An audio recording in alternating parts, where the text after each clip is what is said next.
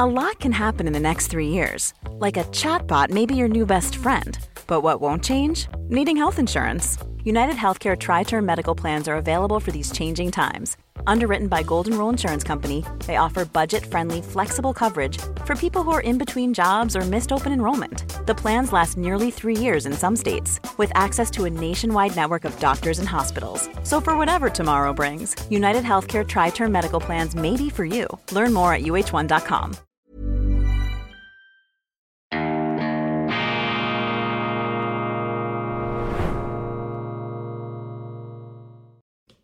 Grüezi miteinander, ganz herzlich willkommen und einen wunderschönen, beschwingten guten Morgen, meine sehr verehrten Damen und Herren, liebe Freunde aus Deutschland und aus Österreich vor allem. Ich begrüße Sie aus dem Institut für fortgeschrittene Gegenwartskunde und angewandtes, balanciertes Denken, schweizerisches Gleichgewichts- und Neutralitätsdenken unkonventionelles Denken, immer wieder der Versuch der Weltwoche, die Dinge auch von einer anderen Seite zu beleuchten. Ich begrüße Sie zur internationalen Ausgabe von Weltwoche Daily, die andere Sicht, unabhängig, kritisch, gut gelaunt am Dienstag, dem 6. Juni 2023. Gut gelaunt, das ist unser Auftrag, fundierte Zuversicht, das ist die philosophisch der Wirklichkeit am ehesten gerecht werdende Grundhaltung. Es ist ja viel von Haltung die Rede, von journalistischer Haltung. Ich kenne nur eine Haltung,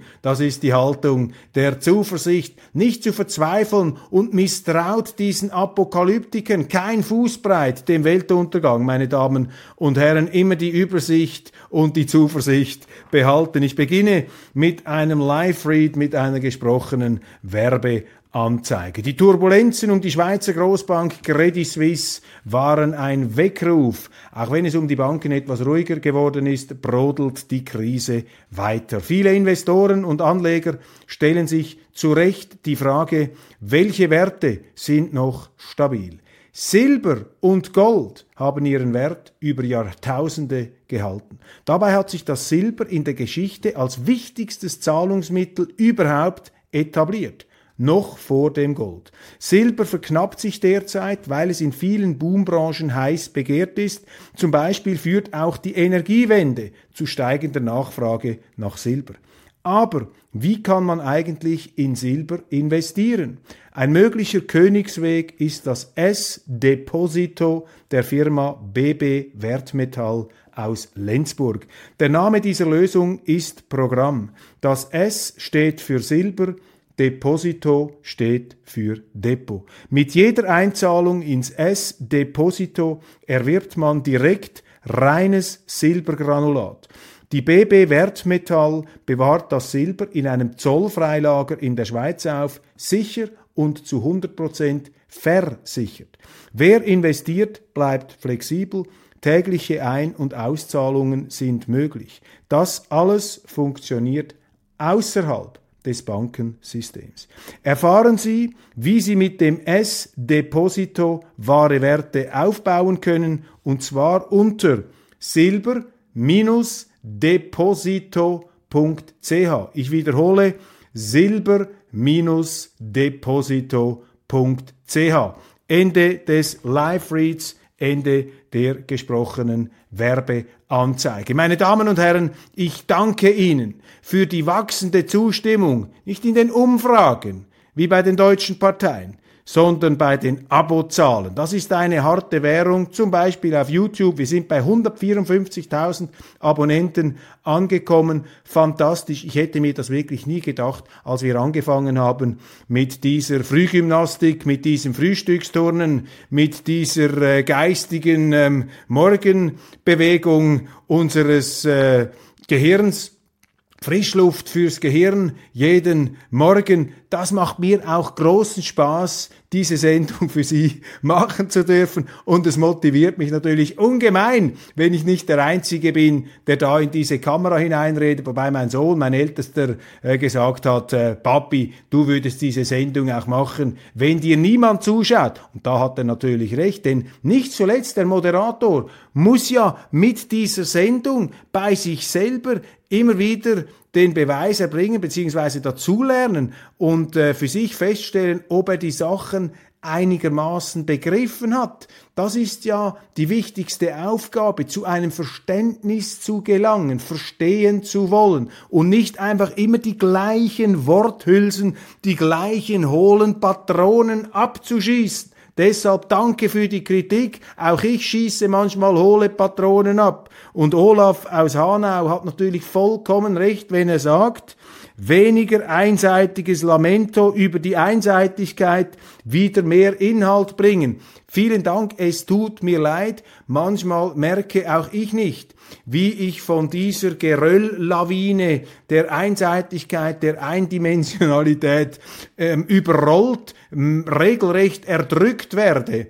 Und da äh, behelfe ich mir dann in der Benennung und in der Diagnose dieser Einseitigkeit, aber natürlich ist es die Aufgabe dieser Sendung, eben nicht einfach beim Befund der Einseitigkeit stehen zu bleiben. Das Wahre ist das Ganze, das wissen wir mit Hegel und es ist deshalb unser Auftrag, Fluchtwege aus dieser Einseitigkeit zu öffnen, eben das unkonventionelle Denken hier nach vorne zu bringen, zu stimulieren und ihnen auch Möglichkeiten aufzuzeigen. Bitte tun Sie das auch äh, mir gegenüber, dass man einen, ähm, ja, etwas kreativeren Umgang und einen etwas umfassenderen und vielleicht auch tiefschürfenderen Umgang mit unserer Wirklichkeit entwickeln sollte. Die AfD in Deutschland, die Alternative für Deutschland legt in Umfragen zu und die deutschen Medien sind völlig überfordert, beziehungsweise eben sie klammern sich da auch an so ein paar Diagnosehülsen, an ein paar Wortpatronen,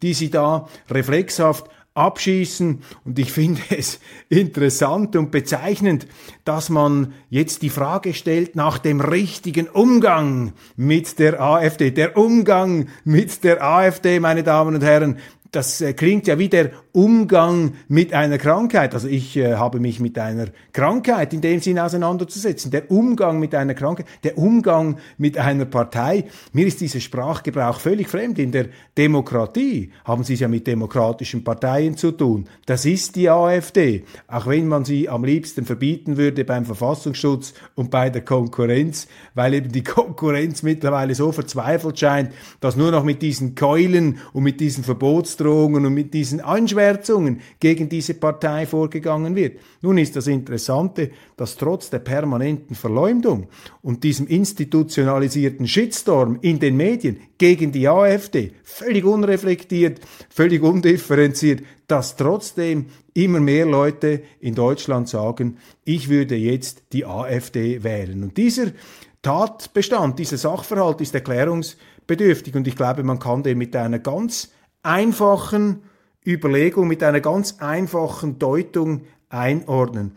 Offenbar ist für eine wachsende Zahl, eine relevante Zahl von Deutschen, mittlerweile gemäß Umfragen gleich vielen Deutschen wie die AfD, äh, wählen die AfD oder würden die AfD wählen wie die ähm, SPD, 18 Prozent, wobei sie davon ausgehen können, dass äh, es vermutlich mehr Leute wären für die AfD, weil man gibt nicht so gerne zu, ähm, eine Partei gut zu finden, die dermaßen ähm, heruntergestampft wird äh, in den Medienberichterstattungen. Also offensichtlich ist für diese 18 Prozent der deutschen Wähler die Politik der Ampel und des Parteien-Mainstreams schlimmer als die Nazi-Keule, die ihnen angedroht wird, wenn sie zugeben oder wenn sie zugeben würden, dass sie die AfD wären. Also diese ganze Anschwärzung läuft da ins Leere. Da findet eine Abkoppelung der äh, relevanter Wählerkreise von einem Narrativ, von einer Erzählung, von einem Mythos statt, der in den Medien permanent hochgehalten wird. Denn wenn Sie die Medien lesen,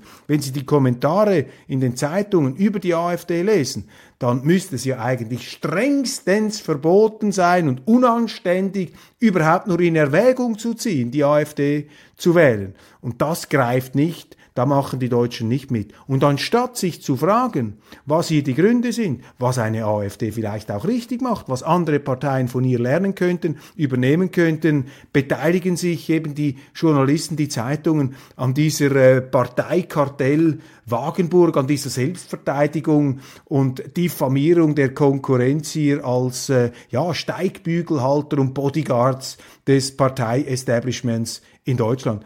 Ich kann Ihnen sagen, in der Schweiz hatten wir äh, ähnliche Entwicklungen in den 90er Jahren, als die allerdings viel ältere und traditionsreichere SVP als bürgerliche Oppositionspartei in wichtigen innenpolitischen Fragen ganz andere Positionen vertreten hat als der Mainstream. Das waren zwar herkömmliche bürgerliche Positionen, ähnlich wie die AfD vielleicht Positionen vertritt, die noch vor 20, 30 Jahren in der CDU und in der CSU Mainstream gewesen wäre. Ähm, durchaus ähnlich die SVP in der Schweiz und in den 90er Jahren ist sie auch extrem verteufelt worden, ausgegrenzt, auch in den Medien, angeschwärzt zu Unrecht und das hat dieser Partei nicht geschadet. Ähm, Im Gegenteil, sie ist immer stärker geworden, weil die Leute klüger sind. Der Wähler ist klüger als der Journalist, der den Wähler für dumm verkauft und mit ihn und ihn letztlich abspeist mit Wählerverachtung. Denn hinter diesen Abgesängen, hinter diesen Anschwärzungen steckt ja nichts anderes als Verachtung gegenüber den Leuten, die aus ihrer Sicht sehr gute Gründe haben, die Politik in Deutschland der Regierung nicht gut zu finden, die vermissen, dass unter den etablierten Parteien jemand das sagt, was eine AfD ausspricht. Ich kann darin, wenn Sie mich fragen, nichts erkennen, was auch nur im geringsten diese hysterischen Gleichsetzungen rechtfertigen würde mit den schlimmsten Perioden der deutschen Geschichte. Das ist für mich ein Missbrauch der deutschen Geschichte, auch eine extreme Verharmlosung äh, dieser politischen Entwicklungen damals zwischen 1933 und 1945, die eben gebetsmühlenhaft in Anschlag gebracht werden, um die AfD kaputt zu machen. Für mich als Demokrat, als Schweizer, ähm, glaube ich hier zu erkennen, äh, extreme ähm, Demokratie, Schwächen auf Seiten auch der Medien, die ähm, offensichtlich äh, noch nicht ganz ähm, verinnerlicht haben, was Demokratie bedeutet, nämlich, dass nicht alle gleicher Meinung sind und dass es eine Opposition gibt. Nicht nur eine Opposition von links oder eine grüne Opposition, sondern wenn eben die bürgerlichen Parteien nach links rutschen, dass eben auch auf der rechten Seite eine Opposition stattfinden kann. Das ist hier das ähm, entscheidende ähm, Thema. Kämpfe, Grabenkämpfe und ein falscher Putin. Die Lage im russisch-ukrainischen Grenzgebiet spitzt sich weiter zu. Zweifel an der Darstellung des Verteidigungsministeriums in Moskau äußern nicht nur Kreml-Gegner, sondern auch offizielle Stellen. Sehr, sehr schwierig, meine Damen und Herren, jetzt äh, diese, ähm, das Geschehen im Krieg zu deuten. Es gibt Hinweise, dass die ukrainische Gegenoffensive, über die man seit Wochen, ja Monaten spricht, dass die nun startet. Es gibt Meldungen über ukrainische Erfolge, es gibt Meldungen über russische Erfolge und ich staune einfach, mit was für einer angeblichen Wirklichkeitskenntnis hier unsere Medien bereits wieder mit apodiktischen Schlagzeilen kommen. Ich bin da sehr, sehr vorsichtig. Was mich beunruhigt, ist die sprungbereite Eskalationswilligkeit, dieser, dieses Eskalationsfeuer auf Seiten der ukrainischen Regierung. Wir haben gehört, dass es ähm, äh, auch Scharmützel gibt im russischen Gebiet, auf russischem Territorium und da ist in den Fokus gerückt eine Einheit von der ukrainischen ähm, Seite gesponserte Einheit, obwohl es da noch Abstreitungen gibt, aber ich glaube, das ist äh, feststehend, die sogenannte Kapustin-Nikitin-Bande, die da gemäß Medienberichten mit eben diesen äh, rechtsextremen auch Symbolen auftritt. Ich will mir hier keine universale Kompetenz anmaßen. Aber mir ist dieses ganze Gebaren der ukrainischen Seite zutiefst suspekt. Das ist keine Rechtfertigung dessen, was die Russen machen. Ich glaube, dass unsere Zeitungen nicht korrekt darüber berichten, was in diesem Krieg passiert. Da ist Wunschdenken, da ist strategische, strategische äh, Informationssteuerung dahinter, sprich Propaganda. Und ich finde es erschreckend, gerade in Deutschland, wo man ja angeblich so hellhörig sein will gegenüber Rechtsextremismus, dass ich keine müde Zeile mehr lese über all diese fürchterlichen Vorgänge in der Ukraine, über diese Denkmäler für Kriegsverbrecher, die Banderas und Schuchewitschs und wie sie alle heißen, diese Nazi-Runen, Azov-Regimenter. Noch 2016, 17 gab es Dokumentarfilme des Guardian, des Guardian, des anerkannten britischen linken ähm, Mediums der Tageszeitung Guardian über diese Azov-Kinderlager. Das ist alles weg, das wird jetzt glatt gebügelt, zurechtgeschminkt in dieser ähm, propagandistischen Zuspitzung der Berichterstattung. Und vielleicht noch ein Gedanke in diesem Zusammenhang. Ähm, viele Menschen, auch in der Schweiz, aber ich glaube auch in Deutschland, in Österreich, die sind emotional voll dabei bei diesem Krieg und ihre Sympathien liegen natürlich bei den Ukrainern, weil die sind vom Goliath ähm, angegriffen worden. Man kennt sich da nicht so aus in aller Regel über die Ursprünge und über die Gründe und niemand möchte irgendetwas rechtfertigen oder etwas Falsches sagen, weil die Stimmung natürlich mittlerweile dermaßen vermint ist und verbetoniert, dass man aufpassen muss, was man sagt, um nicht seinen Job zu verlieren. Das ist zum Teil in Deutschland so. Also wenn Sie als Journalist äh, so frei auftrumpfen würden, wie wir das hier machen bei der Weltwoche, könnte es gut sein, dass Sie in den äh, Verlagen da keine Chance mehr haben, auch wenn Sie alle Meinungen zulassen. Also hier diese Anmaßung, die Wahrheit zu sehen, das ist etwas äh, sehr, sehr ähm, Gefährliches und was, äh, was einfach ähm, äh, gesehen werden muss, jetzt in dieser ganzen Engführung des Konflikts. Was würde es eigentlich bedeuten, wenn die Forderung, die auf westlicher und auf ukrainischer Seite immer wieder aufgestellt wird, dass die Russen hier vernichtend geschlagen werden müssen, dass man sie aus dem Donbass heraustreibt und aus der Krim, dass das quasi das Kriegsziel sein soll, beziehungsweise eine nachhaltige Schwächung und Zerstörung der russischen Militärkapazität. Es gibt ja namhafte amerikanische Politiker, die das sagen. Was wäre eigentlich die Konsequenz von dem? Ist das in unserem Interesse? Was würde daraus entstehen? Und ich sehe da, also wenn man sich auf diesen Gedanken einlässt, ein äh, überaus finsteres Szenario, weil einen so, einen derartigen Ausgang eines Krieges, dagegen werden sich die Russen mit aller Vehemenz, also existenziell aufbäumen. Und ich glaube nicht, dass die Chinesen einfach zuschauen werden, wie die Amerikaner hier stellvertretend durchmarschieren. Ich kann mir ehrlich gesagt auch nicht vorstellen, dass die Russen tatsächlich hier besiegt werden können, was immer besiegt werden heißt. Burroughs Furniture is built for the way you live. From ensuring easy assembly and disassembly to honoring highly requested new colors for their award-winning seating, they always have their customers in mind. Their modular seating is made out of durable materials to last and grow with you. And with Burrow, you always get fast, free shipping. Get up to 60% off during Burrow's Memorial Day sale at burrow.com slash ACAST. That's burrow.com slash ACAST. burrow.com slash ACAST. Here's a cool fact. A crocodile can't stick out its tongue. Another cool fact, you can get short-term health insurance for a month or just under a year in some states. United Healthcare short-term insurance plans are designed for people who are between jobs, coming off their parents' plan, or turning a side hustle into a full-time gig. Underwritten by Golden Rule Insurance Company, they offer flexible, budget-friendly coverage with access to a nationwide network of doctors and hospitals. Get more cool facts about United Healthcare short-term plans at uh1.com. Aber die totale Demütigung oder die existenzielle Extremgefährdung eines, einer Großmacht, einer Atommacht, das ist etwas vom Allergefährlichsten, was es überhaupt nur gibt. Weil das könnte ja ähm, den ganzen Laden zum Einsturz bringen. Das könnte eine Revolution auslösen, das könnte Hypernationalismus in Russland, das könnte einen Atomkrieg auslösen. Und ähm, warum eigentlich? Aus welchen Interessen?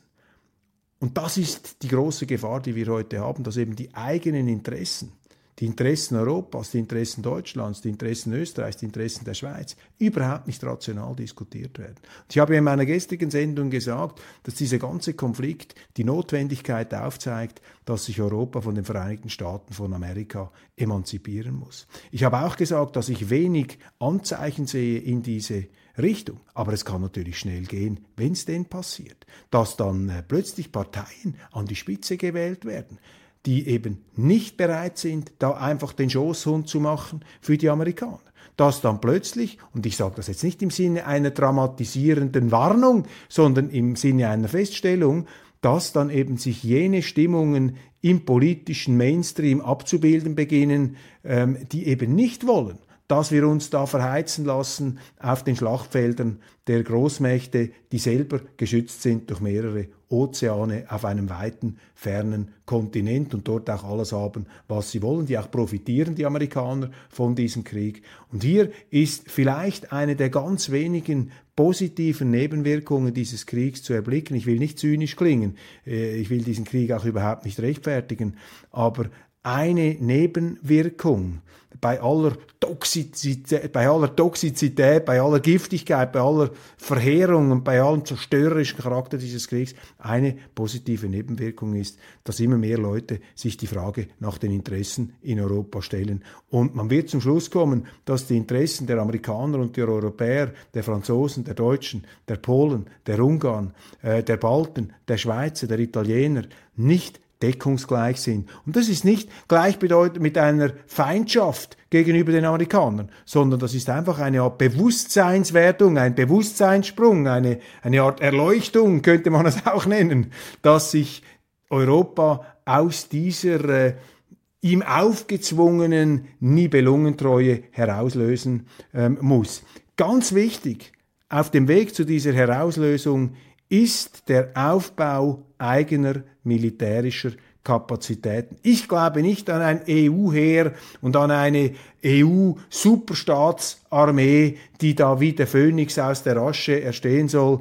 Ich glaube hier an die ähm, Eigenverantwortung der Länder. Die Deutschen werden eine starke Bundeswehr haben müssen, die Franzosen müssen ihre Armee in, in, die, in Ordnung bringen. Ähm, wir werden äh, in Europa ganz klare Aufrüstungsbestrebungen sehen und mit dem wachsenden militärischen ähm, Power, mit der ähm, stärkeren Eigenständigkeit, auch der Verteidigungsfähigkeit, wird eben auch die Emanzipation zunehmen. Das ist eine gute Entwicklung, das ist eine richtige, eine längst fällige Entwicklung. Allerdings müssen wir aufpassen, dass bis dieser Punkt erreicht ist, nicht, äh, nicht die Welt in Teilen in die Luft fliegt durch eine unseriöse, auf Eskalation gebürstete Politik. Und was mich persönlich wirklich beschämt, als auch, auch, auch als Schweizer, weil wir ja diesem Zelensky auch immer wieder den roten Teppich ausrollen, dass wir da diese Nazi-Brüder mit ihren Runen und ihrer Eskalationsstrategie, dass wir die dermaßen unterstützen, das ist nicht in Ordnung, meine Damen und Herren,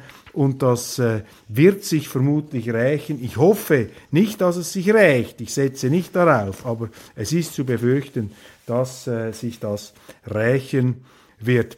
LGBTQ, diese Gender-Thematik beherrscht die Schlagzeilen. Ich habe den Eindruck, dass äh, kein Tag vergeht, ohne dass nicht irgendein Gender-Feiertag ausgerufen wird, ein äh, Tag für die äh, eben diese Gruppe, jene Gruppe, für äh, die und jene auch äh, geschlechtsrelevante Krankheit. Es gibt alles solche Erinnerungstage äh, der eher bizarren Art. Ich muss Ihnen da eine ganz einfache Befindlichkeit hier formulieren. Mir ist es völlig egal, was Menschen, solange das innerhalb der Gesetze passiert, in ihrem Schlafzimmer tun, ob sie sich dort als Mann empfinden, als Frau empfinden, mit wem sie ins Bett gehen, das ist mir völlig egal. Ich möchte aber, ich möchte aber vor allem nicht täglich damit behelligt werden. Ich möchte nicht immer den anderen in die Unterhosen schauen müssen, um dann zu erfahren, ja, wie es der eine gerne treibt und der andere und auf welche das der steht und das und dass man mir dann auch noch einreden will, wenn ich mich die ganze Zeit nicht damit beschäftige,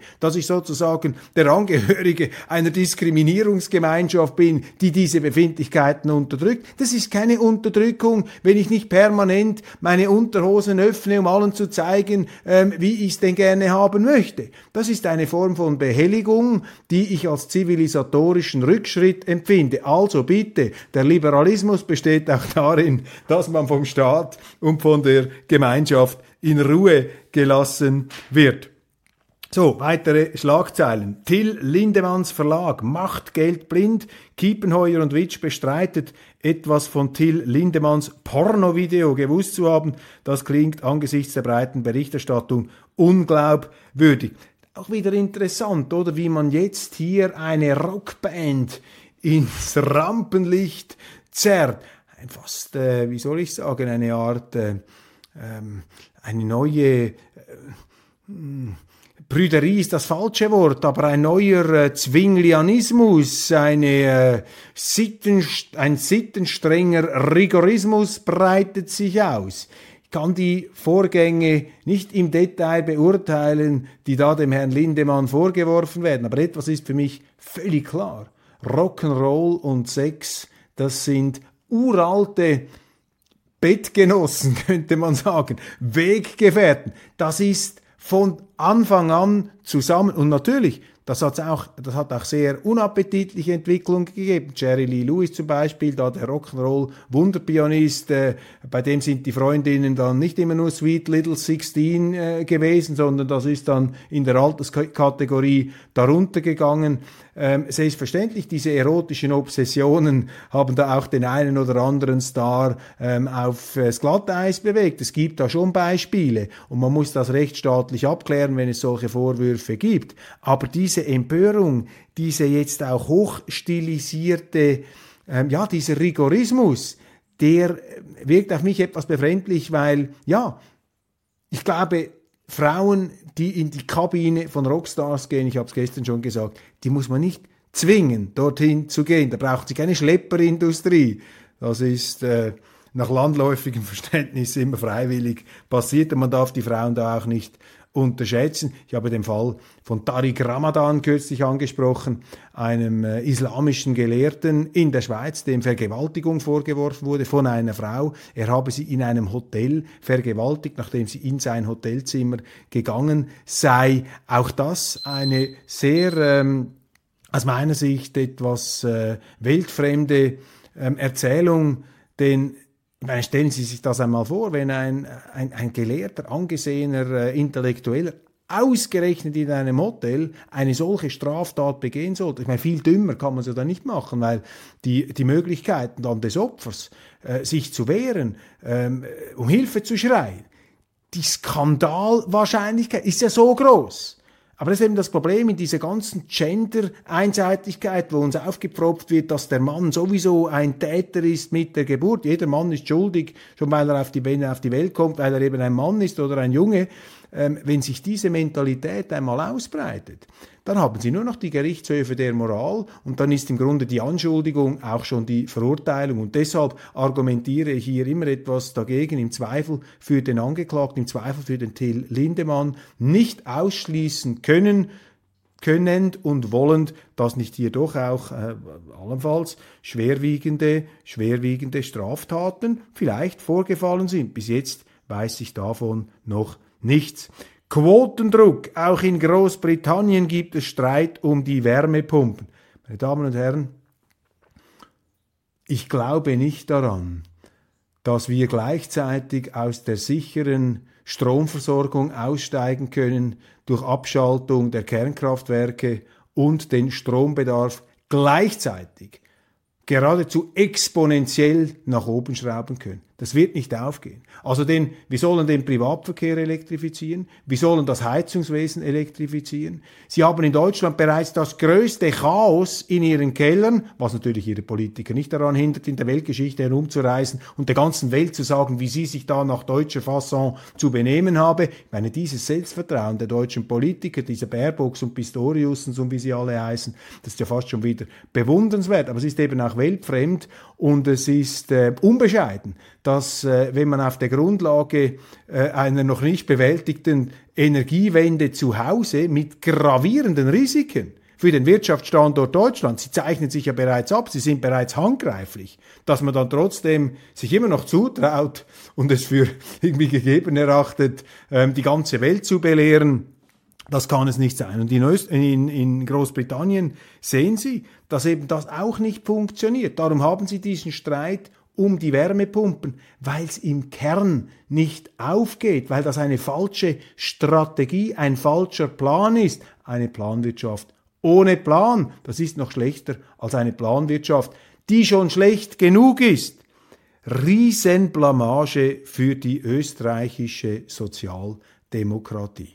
Gestern habe ich Ihnen die Meldung gebracht, der neue Vorsitzende der SPÖ heißt so und so viel.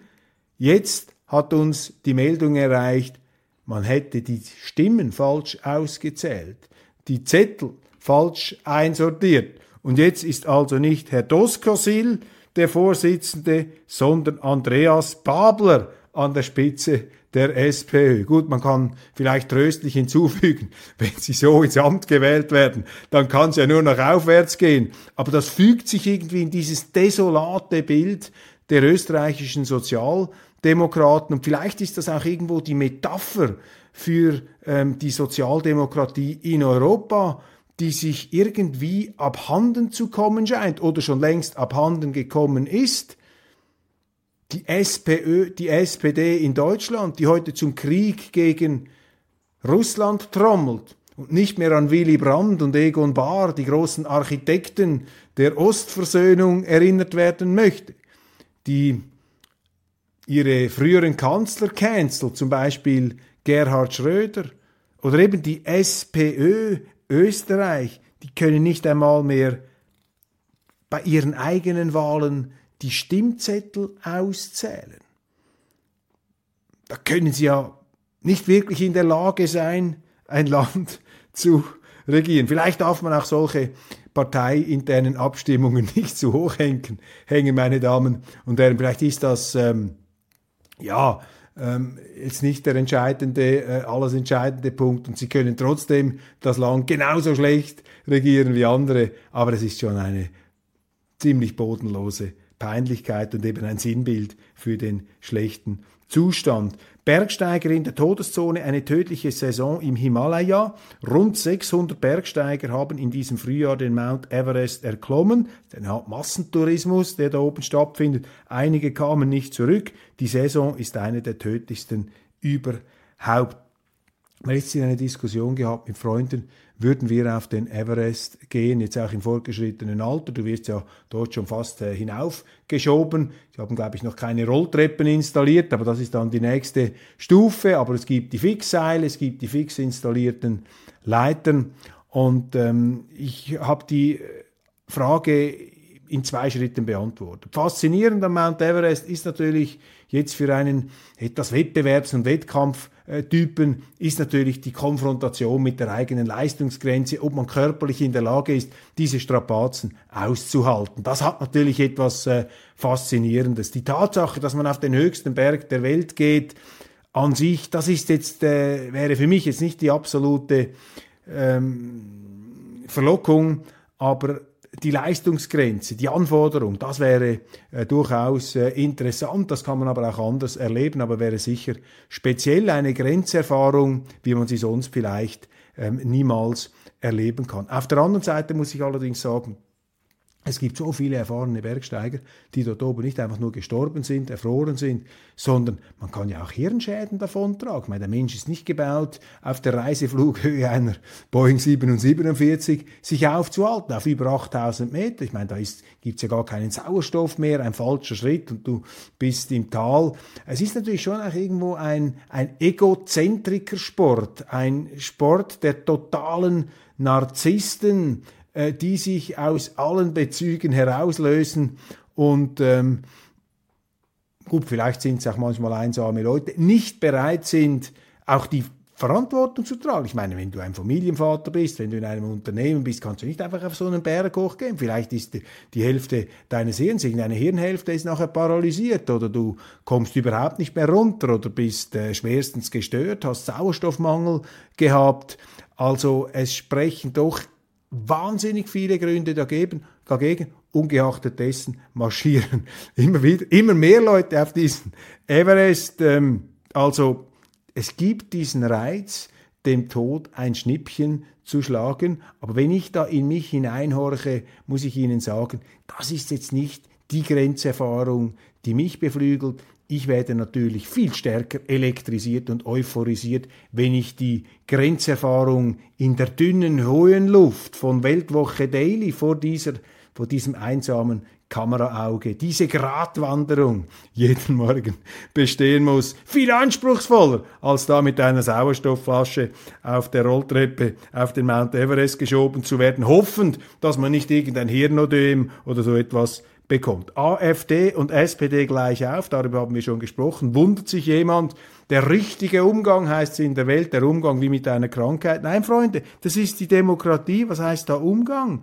Das ist äh, der Wettbewerb. Es gibt halt Parteien, die etwas richtig machen, deshalb werden sie gewählt. Da gibt es andere, die weniger äh, richtig machen und dann ähm, werden sie eben nicht gewählt. Anklage gegen Höcke wegen Verwendung von NS-Vokabular. Jetzt können Sie also in Deutschland schon verurteilt werden, wenn sie NS, nationalsozialistisches Vokabular verwenden, mutmaßliches Vokabular. Das sind für mich Abirrungen des Rechtsstaats, weil äh, der Nationalsozialismus, wenn Sie das so interpretieren möchten, vermutlich noch manches äh, deutsche Wort kontaminiert, verseucht hat.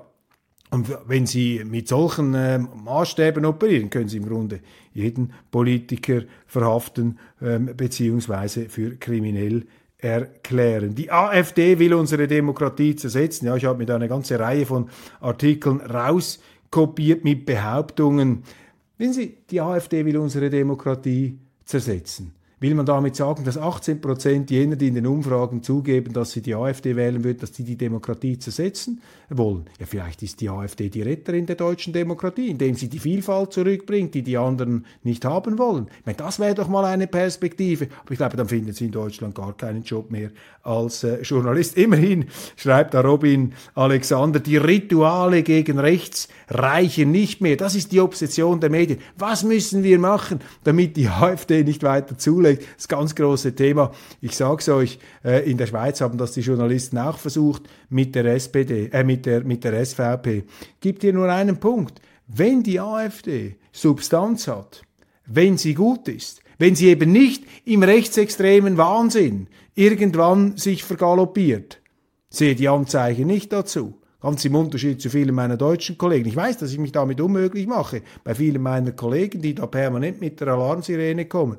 Also wenn die AfD die Substanz, die Substanz hat und auch die Glaubwürdigkeit entwickelt, wenn sie die Chance bekommt, einmal die Politik aktiv zu gestalten, ja, dann entscheidet sie darüber, beziehungsweise der Wähler, der dann sagt, doch, das finde ich richtig, das finde ich gut, genau wie bei einer FDP, die man gewählt hat bei den letzten Wahlen als mögliche Alternative. Jetzt hat die FDP halt enttäuscht, hat Lindner nicht das gebracht, was man sich von ihm erhofft hat, ebenso wenig wie Merz das gebracht hat, was sich vermutlich viele CDU-Wähler von ihm versprochen haben. Ja, also wenden Sie sich einem anderen Angebot zu. Und man soll doch mal aufhören, den Wähler für so für dumm zu halten. Die Wähler sind nicht dumm.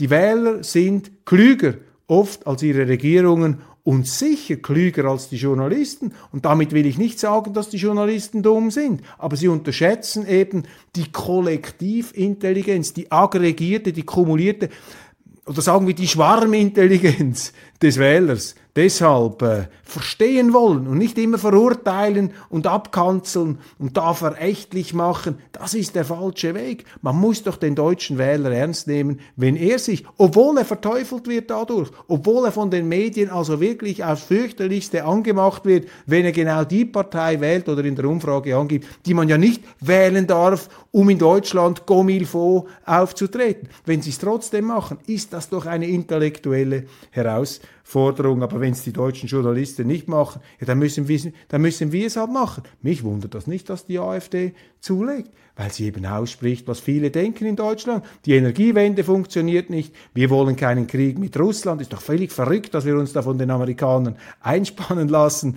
Äh, wir möchten mehr direkte Demokratie. Das ist jetzt auch nicht unbedingt ein Nazi-Programmpunkt, die direkte Demokratie. Hitler hat die direkte Demokratie nach schweizerischer Art verachtet. Die AfD will sie nach vorne bringen. Die AfD will ja nicht wie die SVP ähm, quasi ja, äh, ja nicht in der EU landen. Das ist ja nicht das Programm ähm, dort, ja, die, äh, man ist gegen, ähm, man ist für verschiedene Dinge, die früher völlig selbstverständlich waren im bürgerlichen Mainstream. Und jetzt wundert man sich darüber, wenn so eine Partei in den Umfragen gewinnt. Also ich wundere mich nicht darüber. Meine Damen und Herren, das war's von Weltwoche Daily International. Ähm, wir freuen uns auf morgen und hoffen, dass die österreichischen Sozialdemokraten ähm, äh, in der Zwischenzeit auch wieder zulegen äh, bei ihrer, bei ihrer ähm, Stimmenzählungskompetenz, äh, damit wir nicht über solche Abirrungen des demokratischen Prozesses ähm, berichten müssen, der natürlich immer auch ein bisschen Häme produziert gegenüber äh, den von uns so geschätzten Österreichern. Lasst euch da also nicht äh, zu sehr ins Boxhorn jagen. Ähm, bis morgen, ich freue mich, äh, bleiben Sie zuversichtlich, bleiben Sie unabhängig, kritisch und gut gelaunt.